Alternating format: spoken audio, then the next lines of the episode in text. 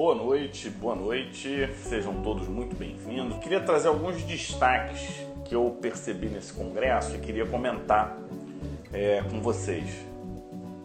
O primeiro, é, antes de tudo, sejam todos muito bem-vindos ao Pele Digital Cast. Aqui a gente faz a nossa gravação do nosso podcast. Quem está chegando aqui no Pele Digital pela primeira vez, nós nos comunicamos majoritariamente com colegas médicos, mas quem não for médico também é bem-vindo, pode assistir, não tem problema absolutamente nenhum. O linguajar é um pouco mais técnico. Agora, você que é médico, você que é estudante de medicina, aí sim. Então o que, que acontece? É, assim que a gente chegou, quem chamou a atenção desse primeiro destaque foi minha irmã, que ela viu casos de alopécia induzida por preenchimento de ácido polilático. Alguém já ouviu falar sobre isso? Preenchimento de ácido polilático induzindo alopecia. É, se eu não me engano, ela me disse mais temporal. Quem assistiu foi minha irmã, mas isso me chamou bastante atenção. Quando eu olhei, não tem nada escrito que eu tenha achado, pelo menos, relacionado a polilático, mas tem a ácido hialurônico e a primeira descrição foi em 2013, tá? Pouquíssimos casos na literatura. Aí em 2019 sai uma outra publicação em que eles fazem a revisão de tudo, tudo que a gente está falando aqui são quatro casos, quatro casos sendo três de ácido hialurônico e um de hidroxiapatita de cálcio. Então a gente está falando aqui de duas substâncias, sendo que a hidroxiapatita deu alopecia na região frontal. Por fim, sai mais um caso em 2019, frontal por ácido hialurônico e sai um temporal por preenchimento de gordura autóloga. Então, qual foi minha leitura? Né? Primeiro que o Congresso ele despertou o interesse de um tema, porque hoje cada vez mais pessoas preenchem. Inclusive, num dos numa das publicações, quem preencheu foi um manicure, uma cabeleireira, alguma, algum profissional de estética. Não foi do Brasil, foi do Japão ou da Coreia. E boa notícia. Boa notícia é que todos esses casos eles são tratáveis. O segundo ponto interessante é que tem que saber tratar, é, e os casos de, que têm a descrição de tratamento são, são os relacionados a ácido hialurônico. Quando a gente vai na histologia desses casos, todos estão relacionados a processos obstrutivos, processos obstrutivos é, agudos, e é isso aí. Esse foi um destaque que eu, que eu achei bastante interessante eu inclusive quando acabar a live, que vocês puderem, eu fiz um reels desse desse resumo. Vocês gostam de alopecia? Acho que esse é um dos temas que mais se desenvolveu, né? Eu confesso a vocês que eu não sou um, um expert, mas me chamou também a atenção que as autoras, né, lá do desses casos de alopecia, eles traziam o tema de alopecia areata-like, né? Alopecia areata-like. Eu achei bem legal essa questão. Eu, eu trouxe um, um, outro destaque também relacionado à complicação que eu achei interessante, né? Que tem a ver muito com a Paula Periquito, que está aqui com a gente. Não que ela tenha essa complicação, mas porque ela trabalha com fios de PDO. E a própria Paula ela faz bastante fios de PDO pro para rinomodelação com fios de PDO, então ela, ela traz algumas vantagens, né, relação ao preenchimento, não é preenchimento, mas o uso de fios, fios de PDO no rejuvenescimento nasal, melhora do aspecto nasal e uma das vantagens que ela traz é que os fios de PDO eles não teriam um problema do da obstrução vascular. E até que nesse ponto é interessante, né? Então você tem um, uma forma de melhorar o seu nariz. E aí quem quiser saber detalhes de indicação tem que ver com ela. Eu acho que a gente tem até aqui no, no, no Pele Digital dados sobre isso. Mas eu não tenho experiência, então eu não, não sei nem indicar. Né? Quem souber indicar fios de PDO, beleza. Mas o, o que me chamou a atenção foi um pôster desse congresso em que era uma pessoa que tinha uma lesão úlcero vegetante, mas pequenininha, né? Então uma pápula ulcerada, em que a suspeita clínica era de carcinoma basocelular. E quando olharam a lesão, fizeram a biópsia, tratava-se de um granuloma induzido por fios de PDO. Então, esse eu achei um outro caso bastante interessante né, para gente, é, a gente discutir. Porque cada vez mais as pessoas estão fazendo fios de PDO, cada vez mais a gente tem pessoas, tem marcas de fios de PDO, e a teoria é de que esse fio ele tenha sido superficializado. E aí, por conta da superficialização, ou seja, ele estava mal posicionado, deu essa reação tipo granuloma que simulou um carcinoma base celular. Então, esse foi um outro destaque que a gente viu aqui do, do Congresso. Tem um outro. Quem, quem faz cirurgia? Para quem estiver fazendo cirurgia, estão perguntando. Cara, eu não, não, não faço, nunca fui muito fã de terapia fotodinâmica, porque meus pacientes sentiam muita dor, então eu nunca me interessei. Mas vamos ver se eu consigo, se eu conseguir alguma informação tal, eu, eu, eu aviso vocês. Se alguém aqui tiver alguma informação sobre terapia fotodinâmica, eu sei que o, o ácido aminolevulínico dá para manipular. Agora o, o levulanato, não sei. Não sei dizer. Teve um outro pôster que eu achei muito legal e interessante. Pra, esse é mais para quem faz cirurgia, tá? Fala, Fábio. Eu tô aqui falando, trazendo alguns destaques e estamos falando bem do congresso, né? Esse foi um congresso que todo mundo que a gente conversou, o pessoal é, super elogiou a organização, super elogiou Verdade. A, a, a parte social, o, a parte de stands também a gente só ouviu boas notícias, ou seja, esse é o, esse é o congresso como tem que ser, né? agradando gregos e troianos, vamos botar dessa, dessa forma. Né? Então, foi isso aí. O Congresso de Cirurgia Dermatológica já não vinha para o Rio há vários anos, né? E foi muito bom voltar a ter um congresso a nível nacional. É, seja o congresso brasileiro, já não vem há um tempo, mas o de cirurgia dermatológica acho que não vinha há mais tempo, né?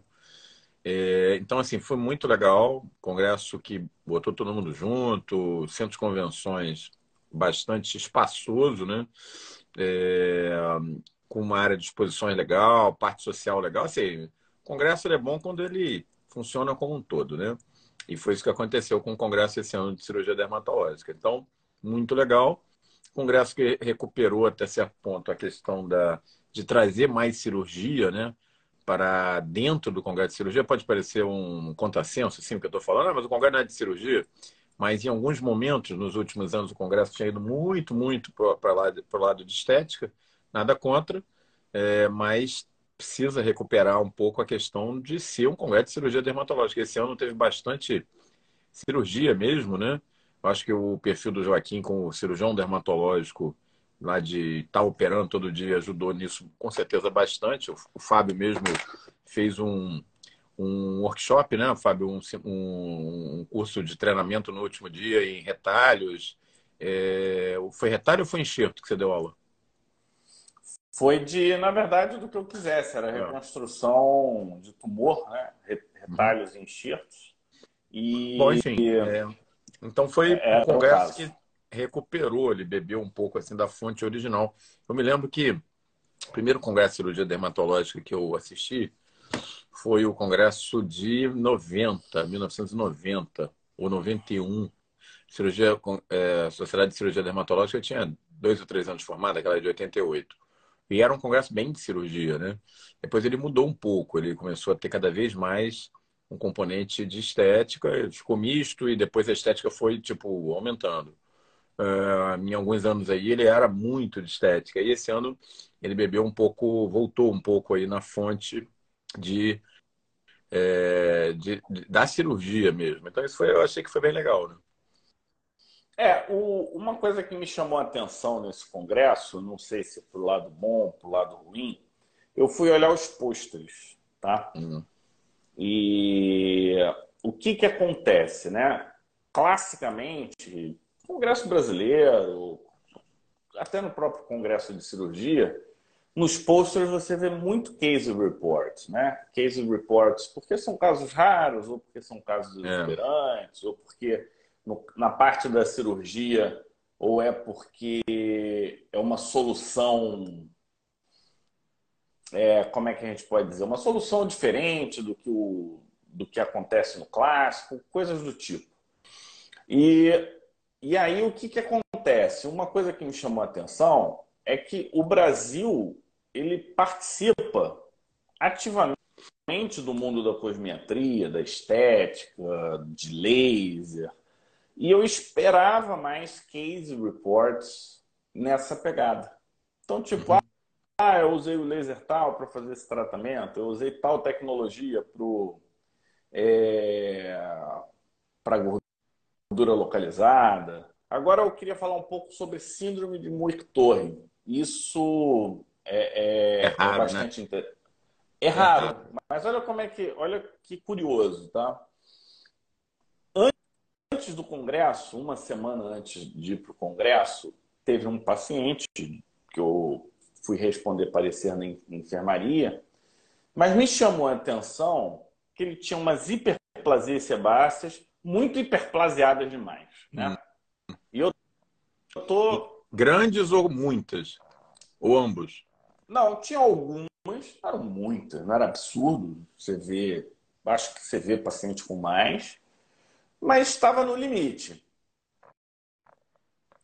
É, aí, tudo bem, mas tinha algumas que estavam um pouquinho maiores, também meio no limite. Não era nada escancarado de adenoma sebáceo, tal, mas eram umas hiperplasias sebáceas. Tal. E Beleza. Aí eu comentei, né? Olha, tava lá, era um parecer tipo ceratose seborreica tal, mas eles olharam para a ceratose seborreica e isso me chamou a atenção. E aí o, fato é o seguinte, Omar, eu olhei esse caso e puxei. Falei, olha, o que, que vocês estão vendo? Cor amarela. Usei o nosso Dermata Expert, né? Amarelo. Por que, que é amarelo? Então, é por conta desse componente sebáceo e ficou né, acima de um centímetro, chama mais atenção de adenoma, não tinha, estava ali, pá, beleza, não chove, não molha, conversa. Na resposta do parecer foi dito isso, olha, a gente achou que tem um pouquinho mais do que o habitual, é, é, a gente achou que o tamanho está um pouquinho acima do habitual, então vale a pena você conversar, ver se tem história familiar de câncer e ver se ele tem história pessoal de câncer. Resumo: o cara tinha história familiar de câncer, diagnosticaram um câncer gástrico. Olha. Por conta desse. Da... Eu só vi um caso, cara. Eu, só, eu tenho um caso acompanhado, eu só vi um caso na minha vida de Moir Torre. É, mas assim, esse cara que eu vi, ele tinha uma miríade assim, de lesões, era mais de 200 no rosto, era um negócio assim muito, sabe? Então, assim, só eu quase que tropecei nele, entendeu? Porque ali é, não tinha como deixar tava passar. Né? É, tava muito. E isotretinoína para o controle dessas lesões. Então, eu, eu achei eu achei interessante. Eu achei interessante porque é uma medicação que nós dominamos, né? Pelo menos quem é dermatologista. É uma medicação que a gente sabe utilizar. A gente, é uma medicação que você sabe se a dose está boa ou ruim só de olhar para o seu paciente. Você não é. precisa é. de exame, não precisa. Você, você olha o teu paciente, você sabe se a dose está boa, se está alta, se está legal. Quase então 50 anos de experiência né, com esse retinoína. A gente tem já no total 40 e poucos aqui no Brasil, 45 anos. Então, assim, é uma medicação que, bem ou mal, apesar dos efeitos colaterais, a gente domina bem, isso é verdade. Então eu achei bastante legal essa essa forma né, de olhar, né, ou seja, mesmo que não seja a solução do Muirtorre, pô, você tem um monte de bolota amarela na cara, não é legal, né? 20 miligramas por dia. Essa foi a dose utilizada no Congresso. É, teve um pôster muito legal, que é para quem faz cirurgia, para quem trabalha com retalho, e é o uso da anlodipina no, no, no pós-retalho. E o que, que eles viram? Menor taxa de necrose, menor taxa de complicações gerais. Legal. E sem efeito, sem problema de hipotensão. Eu não estou conseguindo achar a dose, mas era uma dose baixa. Eu não prescrevo muito bloqueador de canal de cálcio, quer dizer, eu não prescrevo nunca. Então eu não. É engraçado porque bloqueador de canal de cálcio era, na minha época de residência, o must, né? A gente usava pra caramba, o famoso Adalat, né? E ele é uma classe que meio que foi perdendo espaço, né? mesmo no tratamento da, da, hipertensão arterial, hoje a gente até usa a lodipina, mas muito menos, né? De uma forma quase periférica do que era, né? É, nos anos 90, por exemplo, né? Que era, assim, é, carro forte, assim, de puxar tratamento de, de, de, hipertensão arterial, mas hoje a gente não vê mais, né? É, e, e é muito interessante, porque diminuiu a necrose, que a, a questão aqui é que é, tem relação com a perfusão né, do, do, do flap. Do flap, propriamente dito. Mas, além da questão da necrose, outros efeitos colaterais ele diminuiu. Então, teve menos infecção, mas foram poucos casos de infecção mais difícil. Foram 44 pacientes, 22 de cada lado. Eu achei até um número Bom. razoável para um estudo é. É, doméstico, vamos chamar assim, né? sem patrocínio. Agora, cianose, teve menos cianose, menos palidez, menos daquela epidermólise, é, menos hematoma, menos decência. Nada foi absurdamente diferente, tá? Mas melhorou.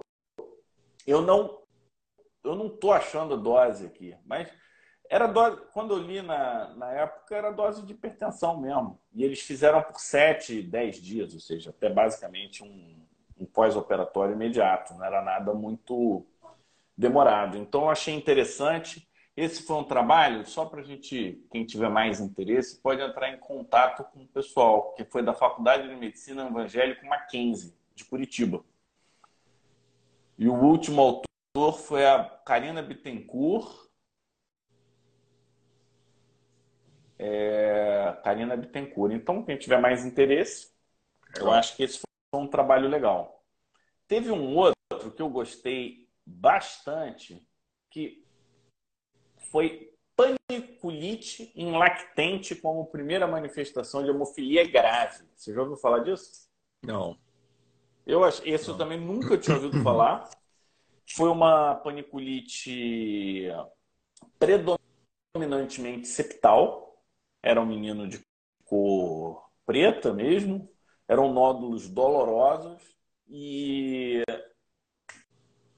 com, com a investigação dessa paniculite, eles chegaram em hemofilia. Eu achei, então, muito legal, porque meio que vai batendo com essa história do Muir-Torre, né? Às vezes é um sinal que é aparentemente nada a ver, mas tem alguma relação. Então, base, é.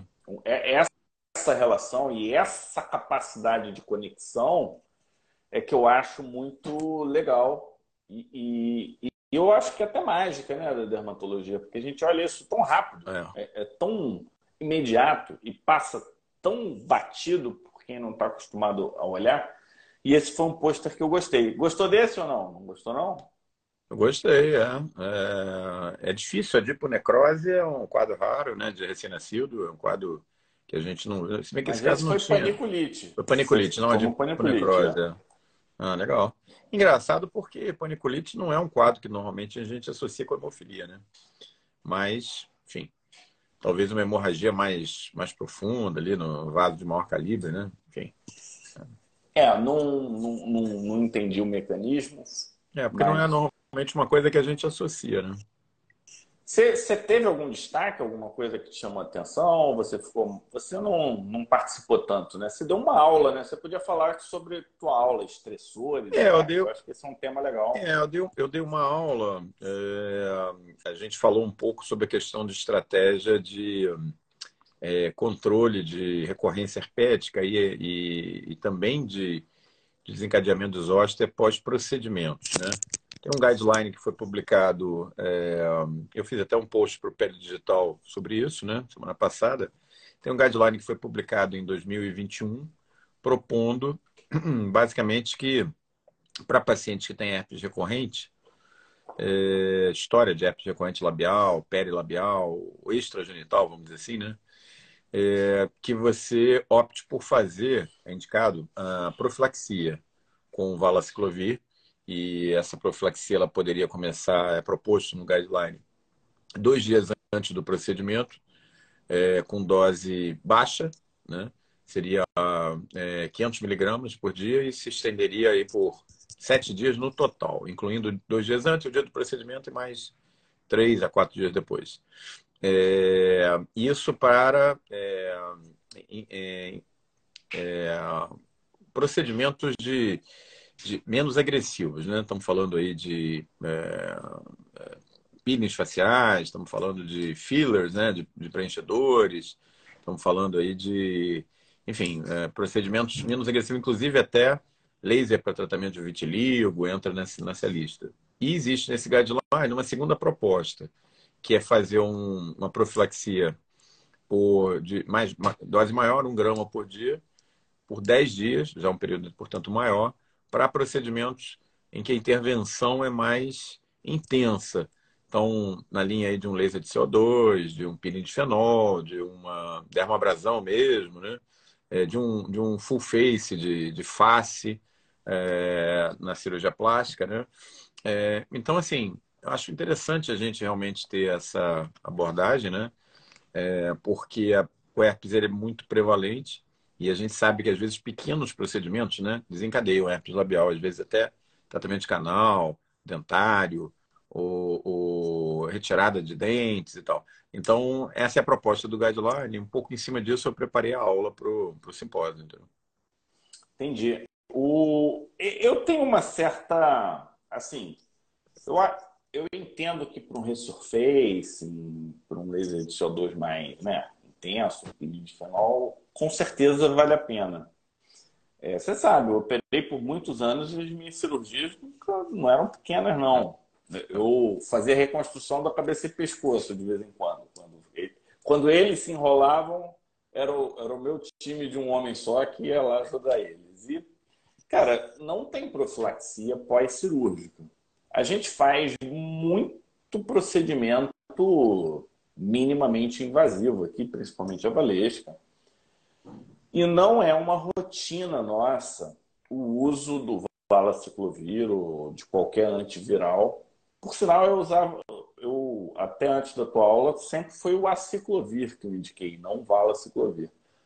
É, você não acha que é um, para procedimentos menores, que só injeta, agulha, não tem tanto um peeling superficial, você, você faz, você acha que é, é uma, não é um hiper cuidado? Como é que você enxerga isso? Fábio, a gente está falando daquele paciente que tem a história de herpes recorrente. A gente não está falando ah. uma profilaxia de largo espectro para todos os pacientes. Tá? Então, essa clareza é para todo mundo ter aqui. É. Né?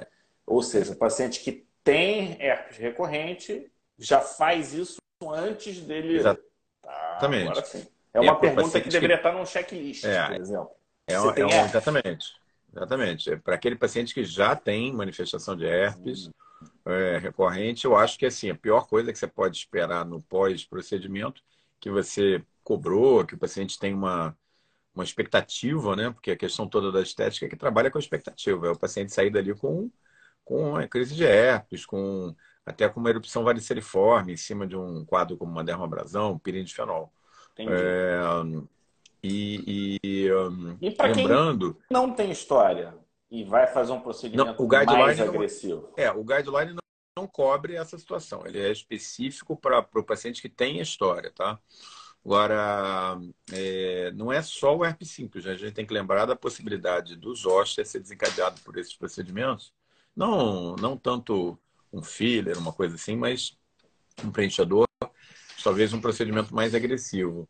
E lembrando que justamente o paciente que procura por esse procedimento, vai fazer um resurface, vai fazer, é um paciente que, em princípio, já passou dos 50 anos, quando coexiste a questão de uma perda de qualidade de imunidade celular. Né? Então, é um paciente que, é, pela idade dele, ele já tem um risco maior de recorrência dos hóspedes e tem um procedimento que pode agir ali como fator desencadeante. Mas aí, eu acho que para os hóspedes, não, eu não, não indicaria profilaxia. Eu acho que o que a gente tem que fazer ativamente, na minha forma de ver, é indicar para esse paciente a profilaxia com a vacina. Né? Existe uma vacina que é eficaz e a, acho que a melhor abordagem é você indicar. O paciente vem, faz, tá, tem mais de 50 anos, está na sua clínica, está fazendo avaliação. Você vai planejar o que, que você vai fazer em termos de intervenção. É uma boa, na minha forma de ver, você indicar. E isso a gente faz ativamente lá na clínica. Olha, é, não sei se você sabia, a partir dos 50 anos tem um calendário próprio de vacinação que é importante ser feito e eu acho que a gente poderia começar com a vacina para a zoster e, e aí eu indico sim, ativamente a gente indica lá na clínica. É, aí nesse caso não tem indicação de profilaxia, e sim de tratamento. Se, se realmente acontecer, você vai tratar, né? É, então a única zona nebulosa aí são os procedimentos mais agressivos, né? em pacientes sem histórico de herpes, é. É, pelo menos recente, ou de repetição. Isso. Esses a gente acaba fazendo, mas não está coberto pelo guideline. Então, pessoal, é, é, é interessante que se você não fizer, você não está fazendo nada errado. O importante aqui é você perguntar do histórico de herpes e documentar isso. E o outro ponto que eu acho fundamental, Marco, nós, dermatos, temos a oportunidade de promoção de saúde como poucos médicos, porque nós somos procurados por pessoas saudáveis. Verdade. Que não tem doença na grande maioria das vezes, ou são pequenos. Eu não vou chamar de doença. A pessoa que tem dermatite seborreica, você vai dizer que o cara tem doença? Não tem doença, não. O cara tem uma, uma alteração de pele ali que incomoda, que merece tratamento e é uma oportunidade de promoção de saúde. Eu acho que isso deveria entrar no hall e no pipeline até dos nossos é. grandes eventos, né? Um, um, Como um, cuidar dos nossos pacientes. Um dado importante, Fábio, né, dentro dessa linha, é a gente lembrar que muitos desses pacientes hoje que vêm procurar vocês na clínica, vêm procurar a gente na clínica para fazer procedimentos, eles têm comorbidades então, o paciente pode ter artrite reumatoide, ele pode estar tomando metrexato, ele pode estar tomando inibidor de JAK, ele pode estar tomando corticoide. É... E lembrar que essas situações predispõem ao surgimento, por exemplo, dos ósteos, né? Tanto pela doença de base, artrite reumatoide, retocolite ulcerativa, Crohn, quanto pelo, pelo tratamento que você oferece ao paciente, corticoide, metrexate, imunossupressor. Então, o que eu acho que a gente tem que ficar atento quando o paciente procura o, o, o atendimento, né, é que essa história seja bem colhida, porque você já está fazendo uma manipulação que por si só pode desencadear lesão. Se esse paciente tem comorbidade e ele usa algum tratamento para controlar essa comorbidade, nessa linha que eu estava falando, imunossupressor, metrexato e tal, é, é, claro que esse paciente, esse sim, merece um olhar muito mais cuidadoso, né? E, na verdade, às vezes acontece, né? a minha esposa chega para mim e fala: Ah, essa paciente aí é, teve dermatomiosite, tem problema de fazer botox? É, e aí eu sempre chamo atenção para isso. Olha, independente de ser uma colagenose, você está usando aí uma proteína estranha, existe uma outra coisa. Essa paciente que, que teve é, doença que modifica e é modificado pela resposta imune. E a gente tem que ficar ligado nisso. É, isso, isso é fundamental, né? Porque às vezes as pessoas querem as respostas certas, né? Tem a ver até com aquele papo nosso da gravidez, né? Se pode ou não pode fazer uma luz intensa pulsada, se pode ou não pode fazer um NDIAG. Do ponto de vista biológico, não teria problema nenhum você fazer um laser no rosto, mas acaba que você não, não faz, né? É, se você tivesse um, paciente com em remissão de uma colagenose, não digo lupus, mas aí na linha de uma de uma polimiosite, de um Jogren, mas em remissão, te procura para fazer procedimento estético. Não é contraindicado, pode ser feito. Mas eu teria, com esse paciente, e tenho, né? Com esse paciente aí, principalmente a partir dos 50 a 55 anos, todo cuidado no sentido de uma prevenção de zoster mais clara e mais direta. Por exemplo, com a vacina. Acho que tem que haver essa A Kátia está perguntando aqui de dermatoscopia digital, se vale a pena manter a rotina. Quem sabe responder isso é a Manu. Inclusive, hoje ela está começando né, mais uma jornada dela, que já, já é um sucesso. Tem 1.700 inscritos nessa jornada, Omar. Pô, ela, ela põe você no chinelo, né? Você ah. achou que você fosse um cara famoso tal, mas realmente é, a vida é assim, vestir a calçar, né, a sandália da humildade e seguir em frente, se inspirando nos bons profissionais. E realmente ela, ela é, é uma ótima didata, né? Ela gosta muito do assunto. Gosta. Eu queria... a Manu mata pau. É, os alunos lá do serviço adoram ela. Aqui, ó. Já, o Joaquim já está te caguetando aqui na, no WhatsApp, que hoje tem jogo de Libertadores, é. você tricolor. Por isso que você está agoniado. Nós vamos estender um pouquinho nossa live hoje, pessoal, porque ele chegou atrasado. Não, estou brincando. Eu queria, é, eu queria finalizar a live de hoje falando um pouquinho sobre tecnologia, né? E eu, eu, eu visitei lá o, o stand da BTL, tem o Enface. O Enface é interessante. A gente já comentou no sábado cosmiáticos, mas eu acho que a gente nunca comentou aqui. Você sabe como é que é o Enface? Não. O Enface ele usa aquele campo eletromagnético do músculo, né? Que a gente faz no abdômen, só que no rosto. E ele é bastante interessante, porque a gente usa o Botox para relaxar. E aí o cara vem com uma tecnologia para contrair. E aí a, o argumento deles é o seguinte: é que eles, motivo mágico lá, que só o dono da tecnologia sabe, ele consegue mirar apenas nos antagonistas. Ou seja, Pô, caramba. É, então, por exemplo, você tá, a, a velhice está puxando para cá, né? Então ele consegue estimular risório, zigomático, então ele vai fazendo ah, um equilíbrio né, entre os agonistas e os antagonistas de alguns movimentos, e com isso você traria o, o rejuvenescimento, tem uma radiofrequência associada, então você tem um aquecimento, melhora de derma e tal. Então, é, é uma tecnologia bastante interessante, se funcionar da forma como eles dizem que funcionam. É uma empresa que eu gosto muito da qualidade da tecnologia deles, então eu acredito que realmente seja mais ou menos por aí. Mas a gente está falando de um aparelho de 850 mil reais. é. Então, aí vem um ponto que, da tecnologia que é o seguinte, né? A gente sai um pouco do campo da medicina e começa a entrar num campo de empresariado. Né?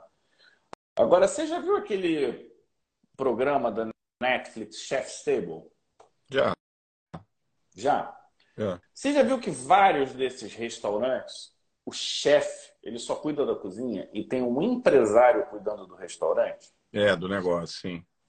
Então eu acho que talvez esse seja um modelo para o futuro, né? Você se associar a parte empresarial do consultório fica com um empresário, um gestor, um cara que entra botando também tempo e dinheiro, mas ele, ele foca nos aspectos que a gente não sabe. Então, de backstage, né? De backstage. Eu acho que esse talvez seja um caminho legal. Porque, pô, você gosta de estudar, eu gosto de estudar. Se você tem um empresário que arranja paciente que você quer atender, que põe dinheiro na clínica e faz a clínica girar e você só precisa se preocupar com medicina, eu acho que esse é um cenário legal pra caramba. É. E... Porque o problema é que a gente tem, a gente não tem nenhum, a gente como médico não tem nenhum treinamento formal de gestão, né, empresarial. Tem até universidades para isso, que é completamente diferente do que a gente faz na medicina, mas de repente você tem que gerir um negócio que envolve um razoável montante financeiro de dinheiro empatado em equipamento, como você falou, em, em, em substâncias que você vai usar, vai aplicar. Hoje esses valores não são baixos, né? Você tem que fazer esse estoque gerar. Então você vê, a gente está falando aí de empatar capital. Não, você tem patrimônio, tem patrimônio, é patrimônio em equipamento. Dependendo de onde está a sua clínica nas mais diversas cidades, a minha está em Ipanema, é um metro quadrado caro. Então, quer dizer, você tem metro quadrado caro, é, um patrimônio investido ali, você tem que saber gerir aquilo ali. E a gente, na verdade, muitos de nós não tem um treinamento ótimo. Algumas pessoas nascem com essa capacidade de berço, são grandes empresários também. Muito legal, não é meu caso. Eu não sou um grande empresário, não tenho nem essa, é, enfim, perspectiva, vamos dizer assim, né? É isso que não, você eu falou. Tô, eu estou estudando isso, é. porque eu fiz os meus investimentos. É me ferrei onde tinha que me ferrar, estou me dando bem onde tem que me dar, mas eu preciso melhorar minha capacidade de gestão. Gestora, né? É, eu, eu não sei se de gestão, não sei se de liderança, não sei, eu acho que um pouquinho de cada, sabe? Não adianta ser só ser só um bom gestor, tem um é, é, é realmente multifacetado, não, não, é um, não é fácil. Mas a Silvia achou 850 mil barato. E eu queria finalizar a nossa participação aqui é, falando do laser de CO2, Omar. É, o laser de CO2 ele tem se reapresentado de uma forma interessante. Eu falei de um pôster aqui da associação dele com a NDIAG para poder tratar cicatriz, ou seja, você usar um aparelho que você já tem. É, o Omar participou da nossa conversa. Hoje eu estou operando praticamente tudo que eu operava no consultório é com laser de CO2 não estou mais pegando bisturi no consultório, inspirado pelo Guilherme, Guilherme. que já trouxe esse conceito. É, o laser de CO2, você tira pequenas lesões, você faz cirurgia, você faz rejuvenescimento. Cauteriza. Cauteriza, ou seja, substitui o eletro, substitui crio. Você pode tratar a unha, você pode fazer pertuitos para medicação entrar na unha. Então, você tem Cara, com laser de CO2 você realmente tem um super instrumento na mão, tá? E a, a Isabel fez e tá um tomate, mas se você quiser fazer super mais suave, você pode fazer. E hoje, aí eu vou falar que é da Deta, porque é o laser que eu tenho experiência. Eu tenho há 12 anos, 13 anos o laser que é da Deta. E eles têm uma versão nova que tem um erbium não ablativo junto, e você pode fazer associado, e eles têm um laser de CO2 frio, que não gera tanto calor, então para procedimentos mais suaves. Então, o que a gente está falando é, é, de uma tecnologia muito versátil né, para o colega. Aí, para laser de CO2 está caro. Eu, por exemplo, você não faz CO2, não é isso, Marco? Não. Eu não, não recomendaria você comprar esse, top de linha. Porque você tem uma curva de aprendizado. E isso é que é legal. Porque quanto mais você usa, melhor você usa. Aquela coisa do, do da mão fina tal. Então, é, esse resgate é uma coisa que eu queria trazer e é uma tecnologia que eu gosto e uso bastante aqui no consultório. Guilherme usa pra caramba, ele só fala disso. Só fala. É, ele pede para Eu acho que pai, ele deita com esse líder de CO2, é, ele bota acho, na cama lá. Tem relação ali. é. Não sei se ele está ouvindo a gente aí, vai ficar puto aí depois, mas acho que ele deita com laser de CO2, ele agarra aquele handpiece lá e fica lá só. Porque o cara só fala de. mas faz bem pra caramba. A curva de aprendizado dele já está lá em cima, né? Já está lá no descolou. Eu acho, né? isso, eu acho que isso é legal, né? Você ter uma curva de aprendizado, você ter aquele. Uma, algo para almejar sem precisar ficar comprando coisa nova. É. Léfaro e por aí vai. Então, é, Estão perguntando, não, a gente está conversando do Guilherme, o Guilherme está enrolando a gente, a gente já pediu um curso completo né, do, de laser de CO2 dele. Mas vai sair. Vai sair, vai sair. Vai sair. A gente já está vendo um modelo de curso prático com curso teórico, mas também está legal, que eu acho que tem que botar a mão. É... Não é tão fácil, porque quando você opera com laser de CO2, você não tem apoio, né? você opera alto. Então você tem um, um, vamos vamos trazer um numa live de terça-feira. A gente não teve ainda ele falando de CO2, né? Então a gente a gente traz. Ó, a Rosana está querendo saber o preço. Eu estou querendo botar caro, botar caro, porque tudo na estética é caro, uma tem nada barato na estética.